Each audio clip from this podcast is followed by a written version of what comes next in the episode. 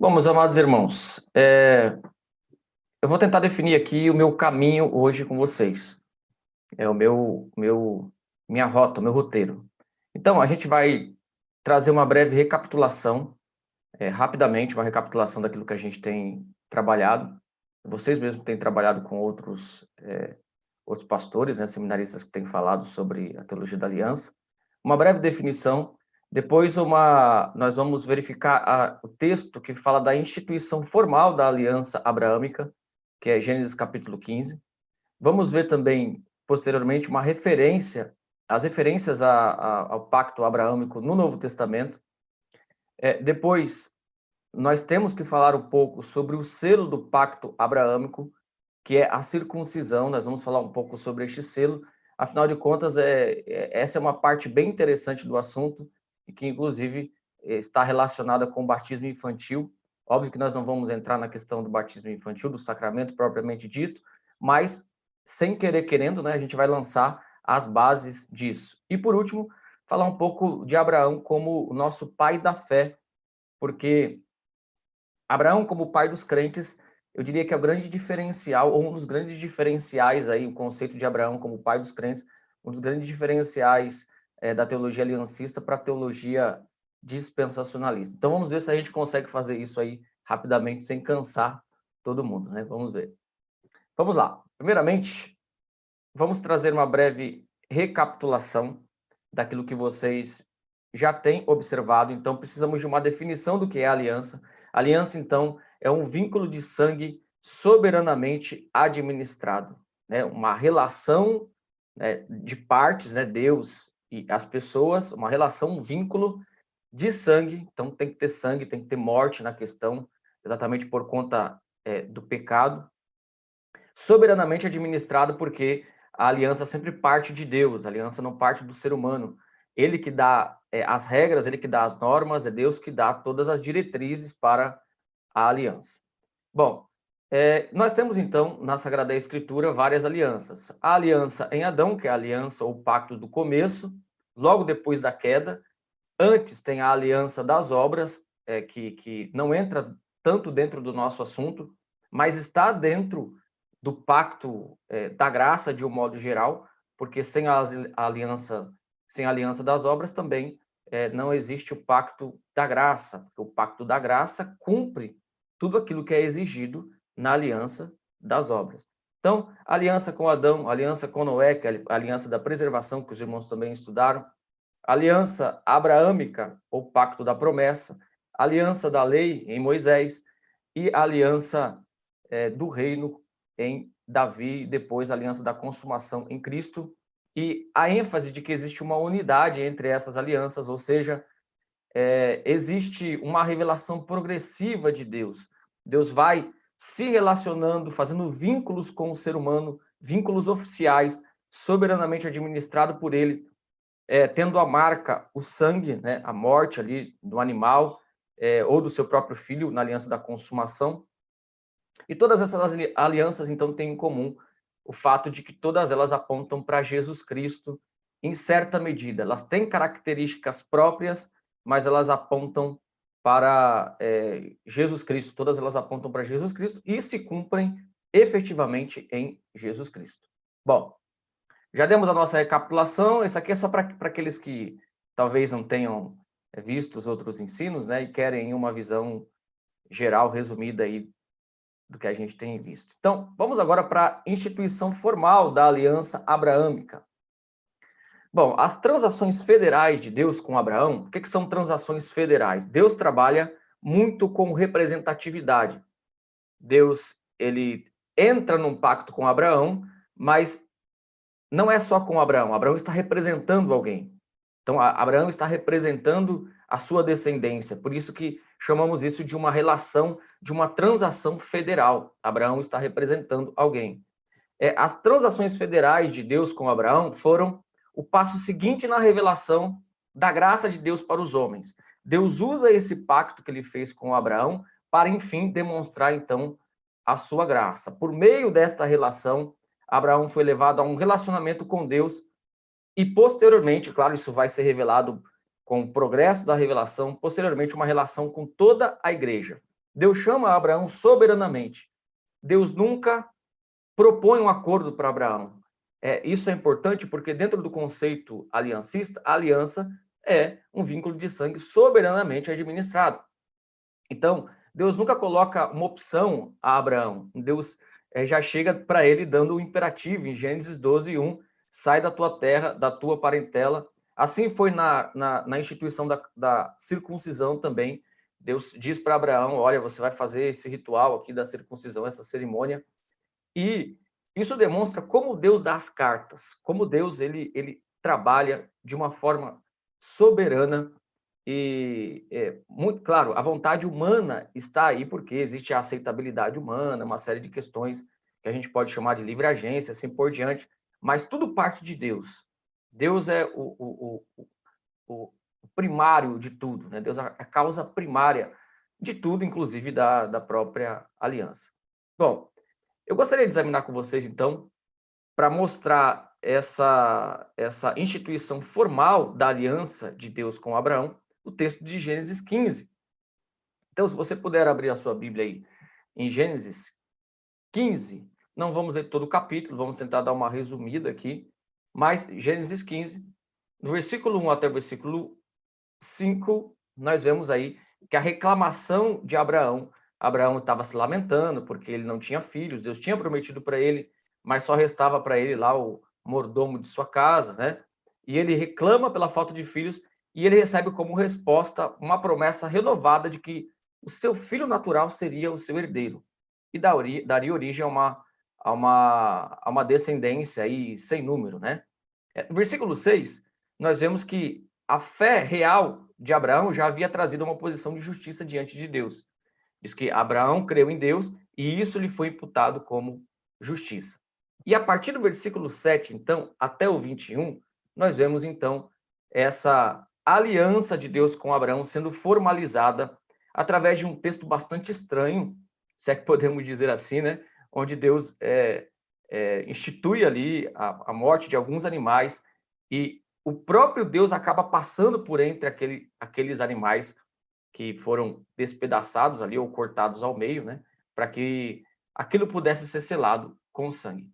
Então, versículo 7 até o versículo de número 21, nós vemos a resposta de Deus ao pedido de Abraão de uma garantia da promessa. Essa resposta é dada através da formalização de uma aliança. Do 7 ao 11, uma ordem divina para preparar-se para a aliança solene.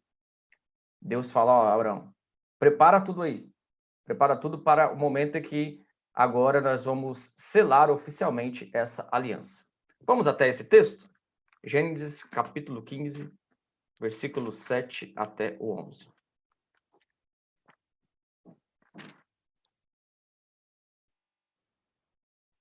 Diz o seguinte: Disse-lhe mais: Eu sou o Senhor que te tirei de Ur dos Caldeus para dar-te por herança esta terra.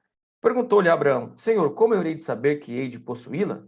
Respondeu-lhe: Toma-me uma novilha, uma cabra, um cordeiro, cada um de três anos, uma rola e um pombinho.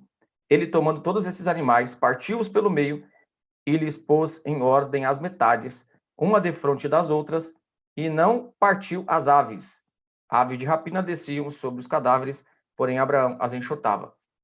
Então nós temos essa figura aqui de um ritual que era feito no Oriente Antigo, assim como a circuncisão também era feita em outras nações pagãs, mas Deus sempre pega esse, esses elementos, até mesmo do paganismo, e, e, dá uma nova roupagem ao que ele quer fazer. Por que, que Deus faz isso? Porque ele é soberano sobre todas as coisas. Deus não é o Deus somente do seu povo, ele é o Deus de todo mundo. Tudo que está no mundo é dele, ele pode usar da maneira que ele quer. Então ninguém pode questionar Deus se ele usa se o batismo era usado em outras tradições, o batismo com água, se a circuncisão era usada, e Deus resolveu usar isso com o seu povo. Ele é o, a causa primária de tudo, ele é o autor de tudo. Então, versículo 12 até o versículo 16, nós vemos aqui um período de que, que Deus revela que o povo dele, através de a, é, a descendência de Abraão, iria passar por um período de escravidão é, durante um bom tempo ali, e Deus demonstra isso para Abraão, versículo 12 até o versículo 16. Ao pôr do sol caiu profundo sono sobre Abraão. É, eu estou falando Abraão, mas é Abraão ainda, né? Mas eu vou padronizar, tá? Vou falar sempre Abraão. e grande pavor e cerradas trevas o acometeram. Então lhe foi dito: Sabe com certeza que a tua posteridade será peregrina em terra alheia e será reduzida à escravidão e será afligida por quatrocentos anos. Mas também eu julgarei a gente a que tem de sujeitar-se, e depois sairão com grandes riquezas. E tu irás para os teus pais em paz, serás sepultado em ditosa velhice. Na quarta geração tornarão para aqui, porque não se encheu ainda a medida da iniquidade dos amorreus. Deus, de certa forma, revela ali os seus planos para Abraão, e isso parece ter acalentado o coração de Abraão, apesar de não, de não é, ter a promessa da terra, ou não ver a promessa da terra prometida, ele é acalentado por esta promessa, inclusive pela promessa de que ele seria uma grande nação, de que ele teria um filho. Versículo 12 até o 16, desculpa, versículo 17 até o 21, nós vemos então que Deus assume incondicionalmente a responsabilidade dentro desse pacto. E aí vem a parte esquisita, né, entre aspas, desse texto, né? Que o próprio Deus passa por entre aquelas partes de animais ali. Ou seja, mostrando que a aliança era de responsabilidade dele. Deus mesmo assume as responsabilidades da aliança. Então, é, do versículo 17 até 21, Deus assume incondicionalmente a total responsabilidade pelo cumprimento das promessas da terra e define inclusive os seus limites. Diz o seguinte: Sucedeu que, posto o sol, houve densas trevas, eis um fogareiro fumegante, uma tocha de fogo que passou entre aqueles pedaços. É Deus ali, através de uma teofania, de uma manifestação, como uma tocha de fogo, um fogareiro, passou por entre aqueles pedaços. Naquele mesmo dia fez o Senhor aliança com Abrão, dizendo: A tua descendência dei esta terra, desde o rio do Egito até o grande rio Eufrates. E aí, é, o, o, texto termina falando de todas aquelas nações que, que habitavam ali aquela região e que Deus tiraria é, é, daquele lugar quando quando aquelas nações enchessem a medida ali da paciência de Deus, né? Deus tiraria no momento devido.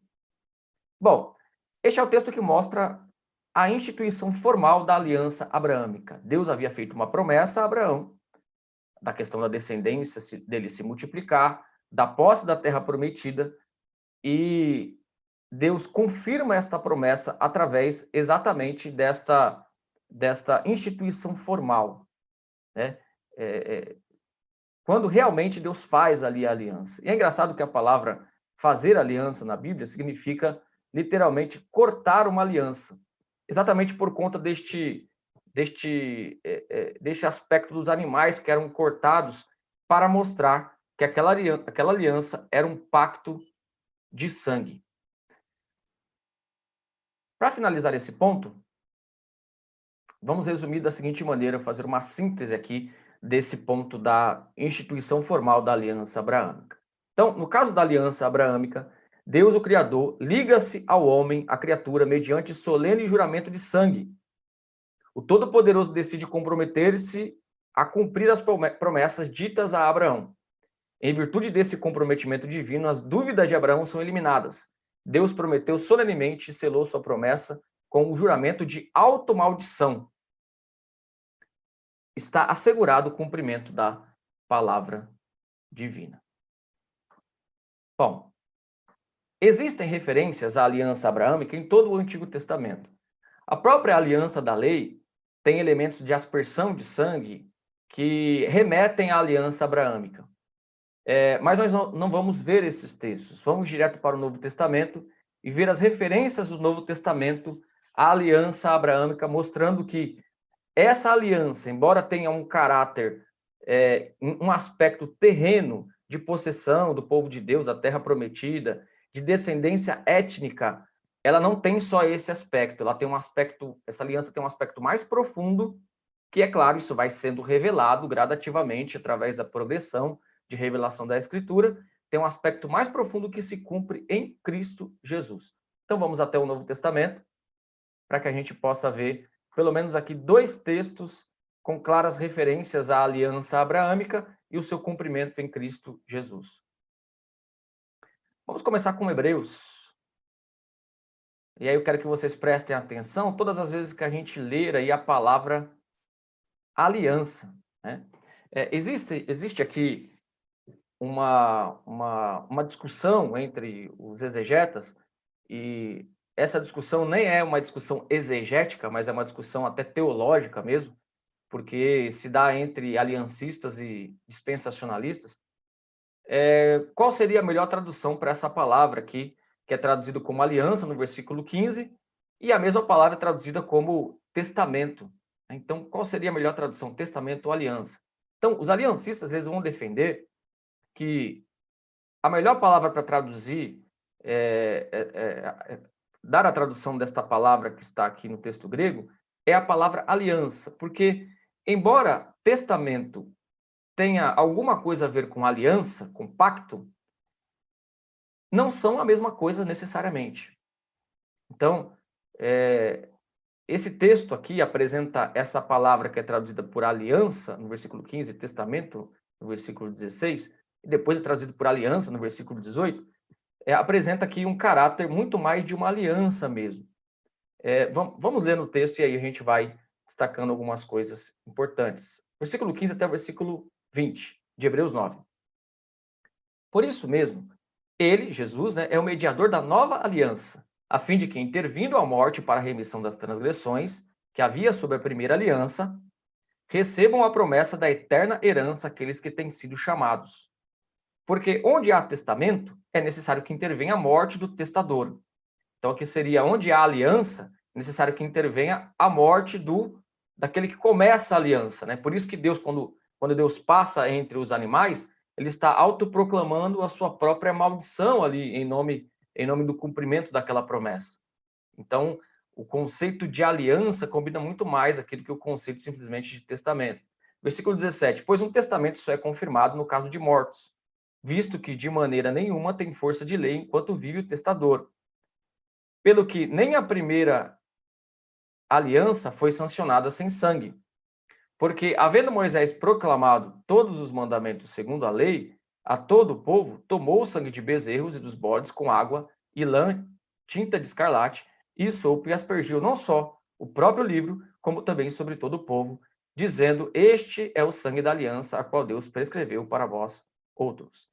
É, embora ele esteja citando é, Moisés, é também é, uma referência aí à aliança abraâmica, afinal de contas, é a, o, a própria aliança da lei que usava a aspersão de sangue nos sacrifícios ali, é, e uma característica né, da morte dos animais, é, tinha a sua origem na aliança abraâmica. Então, quando nós olhamos esse texto aqui, nós vamos ver que a morte e a aliança estão claramente relacionadas. Elas se, se relacionam concretamente por duas maneiras. Primeiro, a morte do autor da aliança. E, numa segunda maneira, a morte do violador da aliança. Então, é, veja como é maravilhosa essa, essa, essa doutrina, essa revelação de que o nosso Deus, ele é tanto o autor da aliança, como também ele se coloca como o violador da aliança. É óbvio, ele não violou né, a aliança, né? nós violamos, mas há um caráter de substituição.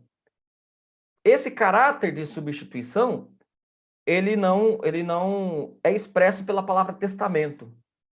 Que testamento diz respeito a uma coisa que é deixada e ela entra em vigor, essa coisa, é, esse, essa, essa, esse direcionamento, essa herança entra em vigor a partir do momento que morre alguém. É, o dono daquele, daquele, daqueles bens. Então, a palavra aliança combina muito mais com isso que é apresentado no texto porque apresenta, o próprio texto apresenta uma questão aí substitutiva. Jesus morre no lugar do seu povo. Jesus, então, através da sua morte, ele é tanto o autor da própria aliança, como aquele que é, morre como violador da aliança, pagando por aquilo que, na verdade, ele não fez. Bom, vamos apresentar isso de uma forma resumida? Eu estou trazendo sempre um resumo no final aqui, irmãos, para que as coisas ficam um pouco mais organizadas, né? Essas, essas informações, tá? Então, uma síntese disso que a gente falou aqui sobre Hebreus. As maldições incorridas por causa das transgressões da antiga aliança caíram sobre Jesus Cristo. Sua morte deve ser entendida em termos da longa história do relacionamento de Deus com o seu povo. Por ter assumido todas as consequências do penhor de morte da aliança, Cristo liberta da maldição da aliança. Não se podia alcançar nenhuma remissão da culpa das transgressões sem derramamento de sangue. Portanto, Cristo apresentou seu corpo como vítima sacrificial da maldição da aliança. Bom, o segundo texto, ou segundo grupo de textos, são dois textos, mas que, que trazem a mesma narrativa e têm uma perspectiva diferente, está na instituição da nova aliança. Quando Jesus institui ali, é, pelo menos oficialmente, né, ele fala sobre o sangue ali da nova aliança. Vamos olhar também isso e como isso também é, é, é o cumprimento do pacto da aliança abraâmica, da aliança que Deus fez com Abraão. Vamos primeiramente então, Mateus 26, 28, que diz o seguinte: Porque isto é o meu sangue, o sangue da nova aliança, derramado em favor de muitos para a remissão de pecados. A palavra aqui derramado, então, é, o derramamento do sangue de Cristo reflete uma linguagem sacrificial. A linguagem sacrificial do Antigo Testamento. Né? E o processo pelo qual as maldições da aliança eram descarregadas sobre uma vítima substitutiva. Então, o, o, o, essa linguagem demonstra como Cristo fez um sacrifício vicário pelo seu povo. Ele toma o lugar do seu povo. Isso, irmãos, está dentro de um contexto aliancista. A gente está vendo algumas coisas aqui que, na verdade, são, são, são até óbvias. Por quê? É, eu acredito que a teologia reformada ela sempre trabalha com aquilo que é mais óbvio, que é mais claro. Então, parece claro na Bíblia que Deus ele está trabalhando com o seu povo sempre num contexto de aliança. Então, a linguagem sempre é uma linguagem pactual. As promessas, as maldições, o derramamento de sangue, é, as cartas que são dadas, ou seja, é, os critérios, é ele quem determina, tudo aponta para essa linha condutora aliancista, né? De que Deus ele entra em vínculos com pessoas, esses vínculos são feitos através de derramamento de sangue e são administrados soberanamente, soberanamente pelo próprio Deus, e isso se cumpre em Jesus Cristo. Lucas 22, 20 acrescenta algo interessante que não que Mateus não registra. Diz o seguinte: semelhantemente, depois de cear, tomou o cálice, dizendo: Este é o cálice da nova aliança no meu sangue, derramado em favor de vós. Bom, o Evangelho de Lucas acrescenta, então, essa nova aliança, né? É, demonstrando que o sangue de Cristo não somente remove a maldição da antiga aliança, ele introduz também, ao mesmo tempo, a condição abençoadora da nova aliança. Então, o sangue de Cristo remove a maldição da antiga aliança e introduz uma condição abençoadora da nova aliança. Então tem essa dupla questão pactual. É... Isso é importante porque na visão dispensacionalista não há não é não há essa coesão, essa continuação, é, essa harmonia entre essas alianças. Então muitas vezes por conta de uma influência dispensacionalista, alguns crentes acabam acreditando só no Novo Testamento. Vocês já devem ter visto aí, irmãos, é gente que, que fala assim, não, mas isso aí está no, tá no Novo Testamento ou está no Antigo Testamento? O que, que a pessoa quer dizer com essa fala? Ela quer dizer o seguinte, se está no Antigo Testamento, não serve mais. E o aliancismo, ele demonstra para nós aquilo que a Bíblia demonstra. Que Cristo ele vem cumprir aquilo que já foi dito, ele não joga fora ele cumpre e aperfeiçoa, demonstra o verdadeiro sentido. É diferente de você jogar fora. É diferente de você dizer, não, Deus tratava de uma maneira no Antigo Testamento e Deus trata de outra no Novo. É diferente. Deus sempre tratou da mesma maneira, essencialmente. Deus sempre salvou da mesma maneira. Deus nunca salvou pela, pelas obras. Tanto lá, depois da queda, tanto é, no, no, tempo de Noé, no tempo de Abraão, no tempo de Moisés, em qualquer época, Deus nunca salvou pelas obras. Então, em essência, Deus sempre salvou pela fé. Então, veja como é importante a gente verificar isso. Então, muitos, por uma influência dispensacionalista, acabam fazendo uma dicotomia, fazendo uma separação entre testamentos que não é uma separação que Jesus fez. Jesus nunca disse. Jesus diz assim: exame, é, vocês examinam as escrituras. O que, que eram escrituras? Era o Antigo Testamento, o Novo Testamento não havia sido escrito. Jesus diz que ele cumpre as escrituras. Jesus diz que ele não veio revogar a lei e os profetas. Paulo diz que toda a escritura é inspirada. Paulo estava falando do Novo Testamento. Claro que, por implicação, é, está falando do Novo Testamento. Mas o Novo Testamento ainda estava sendo confeccionado. Então, é, não há como a gente ignorar. O Antigo Testamento está aqui entre nós. Só que de uma maneira descoberta. Deus descobriu aquilo que estava em figuras, em cerimônias no Antigo Testamento e mostrou para nós a realidade. Havia a sombra, agora nós temos o corpo, a realidade. Mas a gente não pode jogar fora, né? Simplesmente dizer, não, é, é, esse aqui é o Novo Testamento, a gente só vai é, seguir o que, o que diz o Novo Testamento. Então, é, é com esse fio da meada que a gente vai entender conceitos como dízimo, é, há controvérsias, mas tem um sentido aí. A gente vai entender conceitos agora bem claros né, na teologia reformada. É, o batismo infantil. Então, não tem como a gente entender o batismo infantil, obviamente, se a gente disser assim, não, deixa eu ver uma, deixa eu ver uma, uma, uma referência no Novo Testamento de uma criança sendo batizada. É claro que não tem como, se a gente ignorar todo o Antigo Testamento. Mas se a gente entende que Deus sempre teve um povo, que Deus já tinha um povo, uma espécie de igreja mesmo, que Deus já tinha dado um pacto para esse povo, já tinha sinais. Se a gente entende essa continuidade, vai ficar mais fácil da gente entender outras questões é, que são automáticas, que a gente não precisa de explicação, né? De textos, provas positivos, né? Para acreditar. Mas, enfim, uma questão importante aqui, antes da gente passar para o próximo ponto, é que a aliança de Deus com Abraão pode ser caracterizada particularmente como aliança da promessa. Pela cerimônia solene descrita em Gênesis 15, Deus promete a redenção. Então, lá em Gênesis 15, o que com a completude da revelação bíblica, nós vemos que lá em Gênesis 15, Deus não, Deus não estava só prometendo uma terra, uma descendência étnica. Deus estava prometendo a redenção, e isso se cumpre através da completude da revelação no Novo Testamento, nós ficamos sabendo de coisas que já estavam lá, mas nós não, consegui, não conseguimos entender. Deus estava se revelando, mas nós não conseguimos entender, ao ponto do próprio Abraão, descrito em Hebreus 11, almejar uma terra que não era dessa terra, uma cidade cujo Deus é o arquiteto, a Nova Jerusalém celestial. De alguma forma, o próprio Abraão na esperança messiânica, entendia que a questão não era só étnica, a questão não era só para uma promessa terrena. Mas vamos lá, vamos passar agora para o quarto ponto da nossa, do nosso estudo de hoje, que é falar um pouco sobre o selo da aliança abraâmica. Se a gente não falar sobre o selo da aliança abraâmica, não fica completo o estudo, né?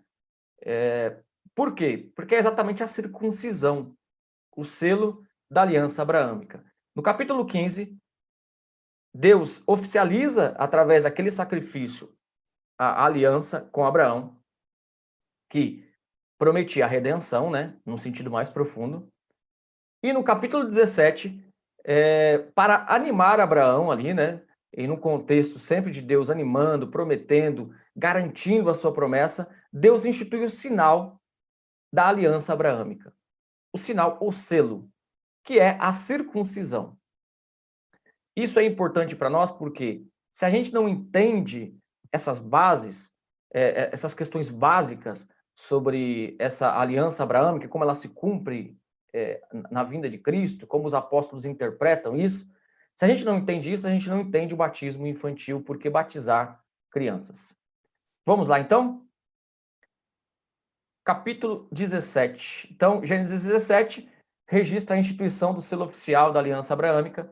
O patriarca e sua descendência recebem na carne, quer dizer, no próprio órgão, né, no órgão genital é, masculino, o sinal da aliança. Então, capítulo 17, versículo 1 a 8, eu, tô, eu coloquei um resuminho ali do, de cada trechinho para a gente não ter que ler tudo, né?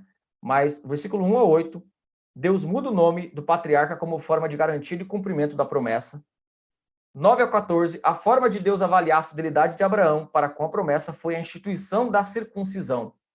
Quer dizer, faça isso. Deus, Deus simplesmente ordena, né? Faça a circuncisão todo é, todo do sexo masculino, né? E, e, criança e tudo mais, e os adultos também, obviamente, né?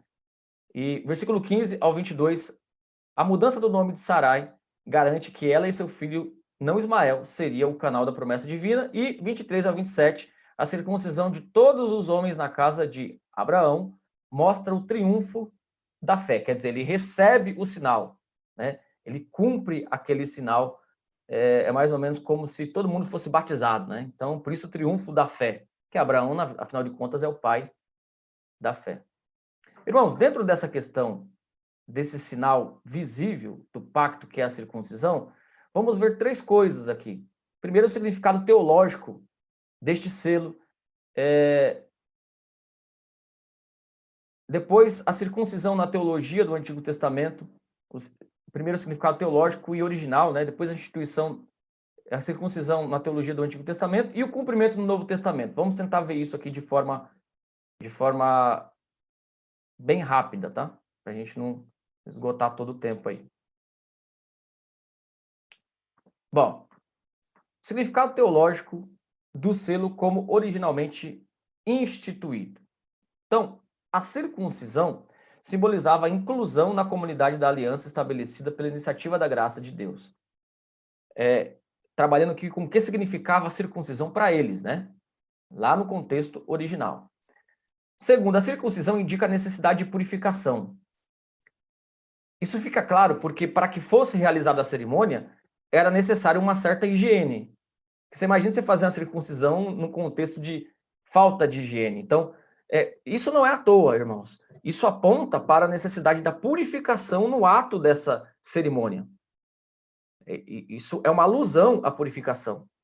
Terceiro, representa também a remoção da mácula essencial para que a pureza seja alcançada. Então, o retirar ali do, de, de um pedaço de pele do, do órgão genital masculino representa, então, a remoção da carne. Carne no sentido de natureza pecaminosa. Veja, representa, é um sinal. Não é a remoção em si, mas representa a remoção.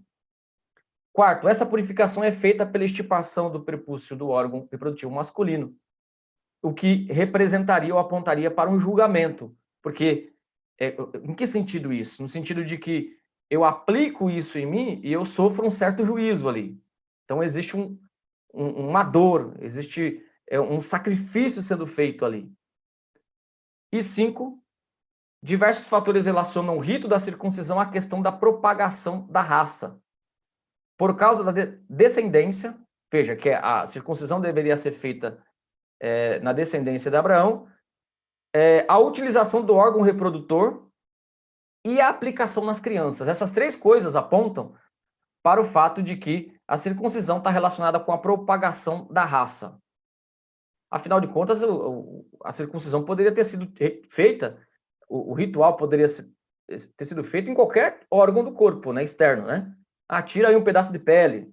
Né? Por que, que Deus escolheu exatamente o órgão reprodutor?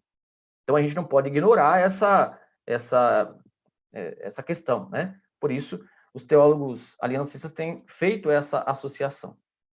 A conclusão que a gente chega é, nesse sentido original da circuncisão é há duas conclusões interessantes. Primeiro, a raça, a etnia é pecadora e necessita de purificação. Segundo, há uma íntima relação entre o selo da aliança com a propagação da raça. Isso indica que Deus quer tratar com famílias. Daqui a gente já começa a ter um, um vislumbre de como Deus ele é, queria incluir toda a família dentro dessa aliança. É, pelo menos recebendo o sinal, pelo menos professando a fé dessa aliança que não significa necessariamente que quem recebe o sinal e quem professa a fé seja de fato convertido. Não era, era assim no passado, é assim hoje. Mas isso não significa que Deus não queria incluir toda a família dentro dessa, dessa, dessa questão, dentro da aliança, dentro do pacto. Né? É, a circuncisão na teologia do Antigo Testamento. Então, é, a gente falou de alguns conceitos originais lá da circuncisão quando foi estabelecida, lá em Gênesis capítulo 17. Agora, olhando para todo o Antigo Testamento, vamos tentar extrair alguns conceitos é, para que, que, que foram aplicados à circuncisão, para que a gente entenda, que a gente tenha uma noção teológica, né, do significado teológico desse, desse, é, desse ritual, dessa cerimônia. Então, vamos lá. A circuncisão tinha um significado nacional. É, ela servia para introduzir pessoas na comunidade externamente organizada de Israel. Então, ela tinha um aspecto é, é, horizontal, né? em termos de comunidade, é, todos da comunidade, quem quisesse entrar na comunidade deveria passar por aquele ritual, e tinha um aspecto de ligação com Deus. Né? Em outro lugar, Moisés indicou que Deus circuncidaria o coração de Israel. Então, aqui a gente já vê que existe um elemento teológico já no Antigo Testamento, fazendo uma ligação da circuncisão com o novo nascimento, com a circuncisão de coração. Então já há uma associação aí, já há vislumbres dessa associação, que iria ficar, obviamente, muito mais clara no Novo Testamento. Uma outra questão importante é que qualquer gentil podia participar desse privilégio judaico, hebreu. Se ele mostrasse disposição, se ele quisesse atender às exigências ali do pacto e assim por diante, os gentios também poderiam participar, por isso que existiam os prosélitos, aqueles que eram gentios, que não eram judeus, e queriam se tornar participantes da comunidade de Israel, eles passavam pelo ritual da circuncisão. Olha só como é importante isso. Por quê? Porque já no Antigo Testamento acontecia de uma pessoa ser parte de Israel sem ser de Israel. Certo? Então, é, a pessoa podia ser israelita simplesmente aceitando os termos da aliança e participando da circuncisão. E este é um grande problema para o dispensacionalismo. Porque o dispensacionalismo faz uma, uma, uma distinção entre igreja e Israel. Se existe uma distinção, se Deus tem um plano para Israel étnico, como ficam os gentios que adentraram a aliança? Porque eles não são da etnia israelense. Então, o, o, o dispensacionalista tem um grande problema aí. Como ficaria esses gentios que né, eram prosélitos, concordavam com os termos né, da lei, acreditavam em Yahvé e se tornavam ali, passavam pela circuncisão. Eles não eram judeus etnicamente. Se Deus tem um plano separado para os judeus étnicos, como que eles ficam? Eles viram um, um povo é, alienígena, né? Porque eles não são nem igreja, segundo os dispensacionalistas, né? Eles não são nem igreja, nem Israel étnico. Então, esse é um ponto importante para mostrar que já no Antigo Testamento, Deus intentava, Deus já revelava, inclusive, que o povo dele é todo aquele que aceita as condições do pacto, que crê. Entendeu? Então, é para mostrar que Deus queria fazer de todos um só povo. Claro que isso fica mais claro depois, a gente vai ver um pouquinho aqui. Por último, as passagens que usam o termo incircunciso, por exemplo, né, um texto clássico é o texto de, de Golias, né? É quando Davi fala para Golias, né? Quem é incircunciso, né? A palavra incircunciso não quer dizer só que Davi estava dizendo que ele não era israelita, mas que ele era uma pessoa impura, indigna, que não acreditava em Yahvé, não seguia Yahvé. Então, já na teologia do Antigo Testamento, a circuncisão ganha uma significação mais profunda do que simplesmente um ato ali, é, é, um ato simplesmente de, de, retirada de pele e assim por diante. Tá? Um ato quase que tribal, né? Então já tem um significado mais profundo de, de, de associado à fé, associado à crença e assim por diante. Agora, o cumprimento disso no Novo Testamento. Vamos olhar. Bom, eu vou destacar alguns textos aqui, tá? É, como todos os elementos essenciais do Antigo Testamento, a circuncisão encontra sua verdade símbolo cumprida no Novo Testamento. Então, como um sinal de que é, Jesus estava tomando sobre si as obrigações da aliança, pode ver que Jesus se submete à circuncisão e também ao batismo. Jesus está nesse período de, de transição, né? Então ele é ele é circuncidado e também é batizado. Vamos dar uma olhada em algumas passagens aqui. Bom, o importante é a gente saber o seguinte, antes de entrar aqui, que é, é, esse significado teológico da circuncisão do Antigo Testamento, né, que é a purificação da impureza e a incorporação na comunidade da aliança, esse significado se mantém no Novo Testamento para o cristão. Então, a circuncisão se cumpre, né? Claro que a gente não precisa mais circuncidar, mas essa, essa significância ela permanece, tá? Então, eu quero destacar três pontos aqui dentro disso. Primeiro, várias passagens relacionam a essência da nova aliança com o símbolo da circuncisão da antiga aliança. Assim como a realidade substitui o símbolo, assim a essência da purificação substitui seu símbolo mais antigo.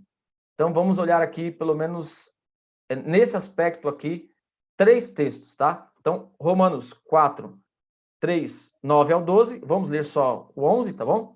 que diz o seguinte: E recebeu o sinal da circuncisão como selo da justiça da fé, que teve quando ainda incircunciso, para vir a ser o pai de todos os que creem, embora não circuncidados, a fim de que lhe fosse imputada a justiça.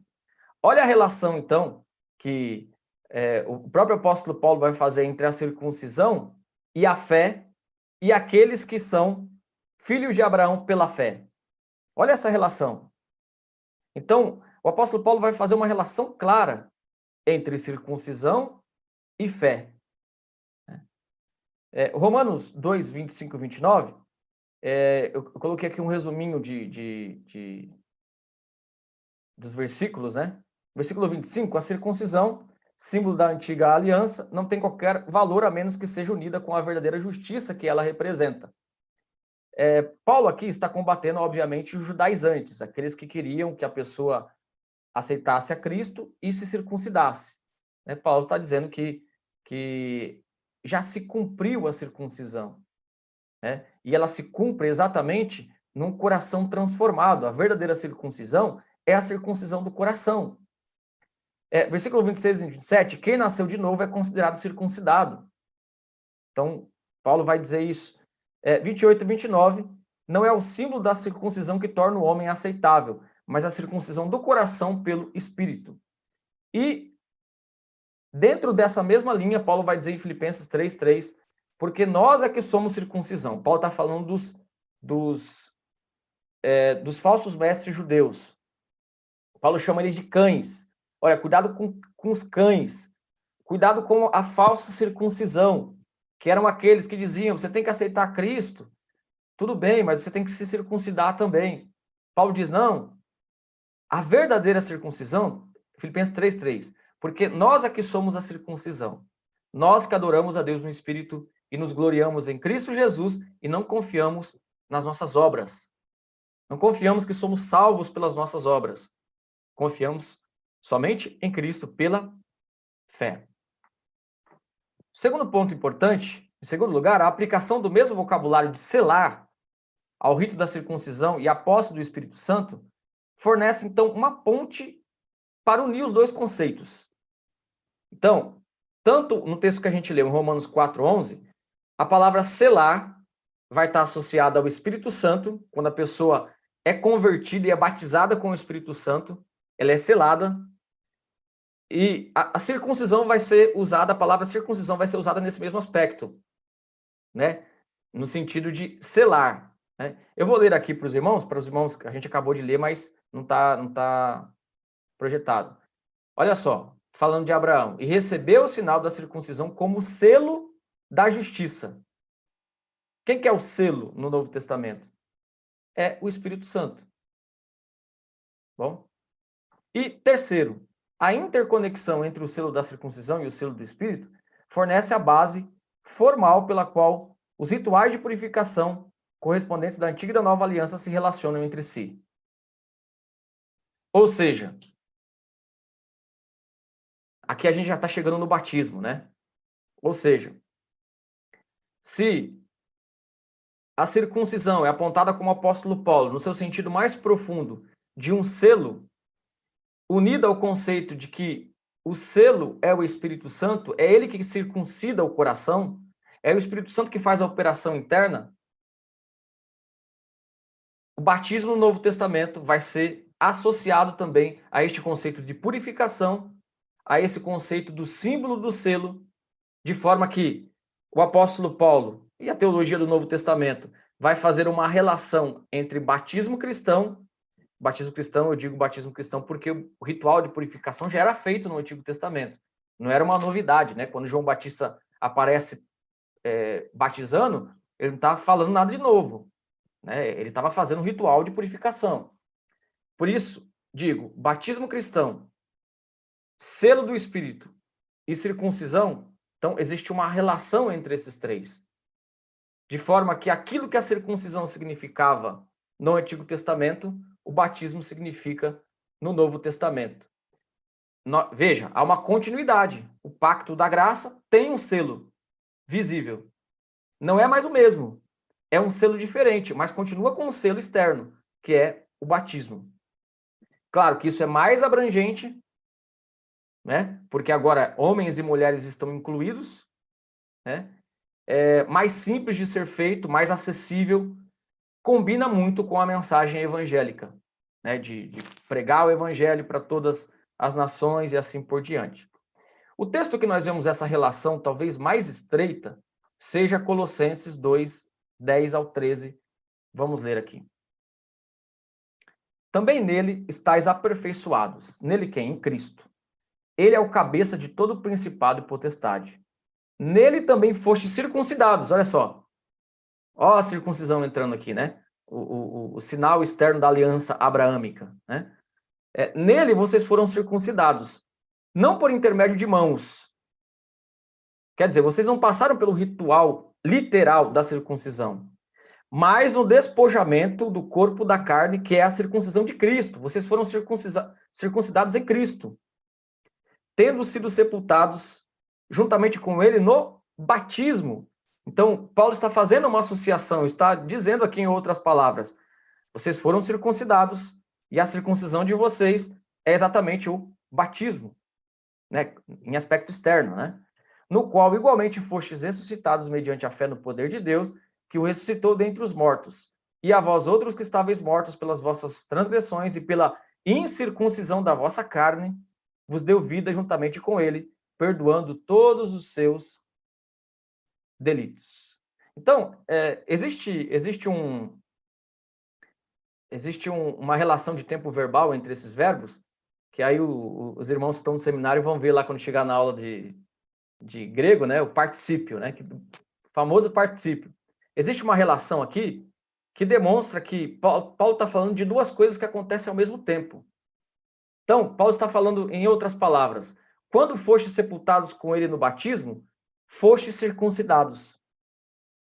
É, Paulo tá, essas duas ações são feitas, são demonstradas aqui como feitas ao mesmo tempo. Então, quando vocês foram batizados, vocês foram circuncidados. Então, olha a relação que Paulo está fazendo com a circuncisão e o batismo. Aqui nós chegamos, então, no batismo do Novo Testamento. E uma das razões pelas quais a gente batiza crianças. Porque se há uma relação tão estreita entre circuncisão e batismo, e as crianças eram incluídas na antiga aliança, se a nova aliança, como uma aliança superior, ela não poderia deixar de né, na linguagem aqui, né, uma brincadeira, a nova aliança não pode perder para a antiga aliança. Né? Se a antiga aliança alcançava, com todas as suas barreiras, a nova aliança deve incluir, obviamente, as crianças. Bom? E vamos para o último ponto aqui, irmãos. Estou terminando já. último ponto que, que eu gostaria de, de fazer essa, é, de terminar com esse ponto, mostrando que Abraão é o nosso pai, no sentido de que Abraão é o pai da fé. É, por que, que eu gostaria de terminar com esse ponto? Além de tudo que a gente viu, porque exatamente um dos, uma, das, uma das divergências entre dispensacionalistas e aliancistas é o fato de que os dispensacionalistas acreditam que Deus tem dois povos, é, de que Deus ainda tem planos com Israel e assim por diante. Então, é, toda vez que tem uma guerra em Israel, o pessoal fica, né, fica, poxa, ó, de, né, orai pela paz em Jerusalém e tal. Então, esse é um conceito bem dispensacionalista. É claro, a gente respeita, existem dispensacionalistas reformados, é, é, existe cada coisa, né? Mas existe dispensacionalista reformado. A gente respeita, inclusive o dispensacionalismo tem sofrido evoluções durante o tempo. Já não já não há mais aquele dispensacionalismo ingênuo do, da Bíblia Scofield, né? É, já há um, um dispensacionalismo mais rebuscado, mais trabalhado. Mas um dos grandes pontos de divergência é exatamente esse. É, como é que fica o povo de Israel étnico Deus ainda tem um plano separado para o povo étnico? E como é que fica a igreja? Lá no céu vai ter uma divisão, ó, esses aqui são os descendentes de Abraão mesmo, né, física, e esses aqui são a igreja. Então, a gente acredita que não, a gente acredita que o Novo Testamento faz uma relação muito clara, mostrando que filho de Abraão não é o étnico, não é o que vem da descendência física dele, mas é aquele que aceita Cristo pela fé de forma que esta, este pacto abraâmico se cumpre na igreja de uma forma indubitável. Então, olha só esse texto, esse é um dos textos, né? Onde Paulo explica, e por que, que Paulo está explicando isso? Porque, afinal de contas, na carta aos Gálatas, Paulo está extremamente irritado, né? Paulo chega a usar nessa carta uma linguagem das mais duras. É, literalmente, ele diz: Olha, eu gostaria que aqueles que estivessem fazendo a circuncisão se cortassem, castrassem quando estivesse fazendo. Ele usa essa linguagem forte. Por quê? Tamanha indignação de Paulo em ver a igreja que ele havia alimentado retroceder a elementos judaicos, a elementos da lei, né? deixando a fé nas palavras dele, começando no espírito e terminando na carne. E ele diz o seguinte: por que, que ele está citando Abraão? Para mostrar que Abraão veio antes da lei. Se Abraão veio antes da lei e ele creu em Deus, o argumento de Paulo é: nós somos filhos da fé, filhos. É, é, Abraão, nosso pai, na fé. Quer dizer, nós não somos justificados pela lei, porque Abraão foi justificado pela fé antes da lei. Então, esse é o argumento de. Um dos argumentos aqui do apóstolo Paulo. Gálatas 3,6. É o caso de Abraão, que creu em Deus e isso lhe foi imputado para a justiça. Quer dizer, Abraão creu e isso foi justificado pela fé. Sabei, pois, que os da fé é que são filhos de Abraão. Em outras palavras, quem é filho de Abraão não é quem é da descendência de Israel. Eu não sei se os irmãos já viram é, em, algum, em, algum, em algumas comunidades, especialmente carismáticas, né? O pessoal dá muita importância para quem é descendente de judeu. Não sei se os irmãos já tiveram oportunidade. Se você for descendente de judeu e você se converter, rapaz, você, todo domingo você está pregando lá porque é uma palavra diferente de um cristão e de um cristão que, além de ser cristão, é descendente de judeu. Eles entendem, né? Então, é, bom, vamos lá. Ora, tendo a escritura previsto que Deus justificaria pela fé os gentios, preanunciou o evangelho a Abraão, dizendo que em ti serão abençoados todos os povos, de modo que os da fé são abençoados com o crente Abraão. Ora, as promessas foram feitas a Abraão e o seu descendente. Não dize aos descendentes, como se falando de muitos, porém, como de um só, ao teu descendente que é Cristo. Então, Paulo está fazendo uma ligação clara entre Cristo e Abraão, entre a igreja e Abraão. 17. E digo isto, uma aliança já anteriormente confirmada por Deus, a lei, que veio 430 anos depois, não a pode abrogar, de forma que venha desfazer a promessa. Qual é o argumento de Paulo? A promessa veio antes da lei. Então, a, o, o, evangelho não pode estar sujeito à lei. Então, ele vai usar esse o Abraão como exemplo. E aqui eu fecho, então, essa, essa questão, dizendo o seguinte: Abraão deve ser considerado, então, de duas maneiras. Ele é o pai de todos os crentes verdadeiros, e ele também tem uma questão da nação israelita, obviamente, só que no sentido mais profundo, de todos os pai de todos os crentes verdadeiros. E a referência mútua de todas as transações pactuais de Deus com Abraão E as dispensações de Deus para com a igreja, que eram posteriores, foram necessários naquele momento. É, essas, é, foi necessário naquele momento em que a promessa foi revelada a Abraão, que essa promessa estivesse misturada com elementos terrenos, elementos de sombra, elementos é, étnicos, elementos físicos, né? E isso foi necessário até que ficasse claro qual era a intenção mais profunda de Deus. Então, no Novo Testamento, um outro texto que Paulo vai trabalhar muito isso é Romanos 9, em que ele vai dizer o seguinte: é, Deus falhou com a sua promessa, porque a promessa não era para os israelitas. Se eles rejeitaram a Cristo, Deus falhou então? Aí Paulo diz em Romanos 9: não, ele não falhou, porque nem todos os de Israel são de fato israelitas. Mostrando então que não é a etnia judaica que salva. O que salva conflito palestino, né? Quem que tem que se converter lá? Todos israelitas, palestinos, alguns podem estar mais certos, outros podem estar menos certos, não importa. Em termos de salvação, todos eles têm que se converter. Todo aquele que não é cristão tem que se converter para que seja salvo, para que seja aí, na linguagem pactual, né, filho de Abraão. É isso, irmãos.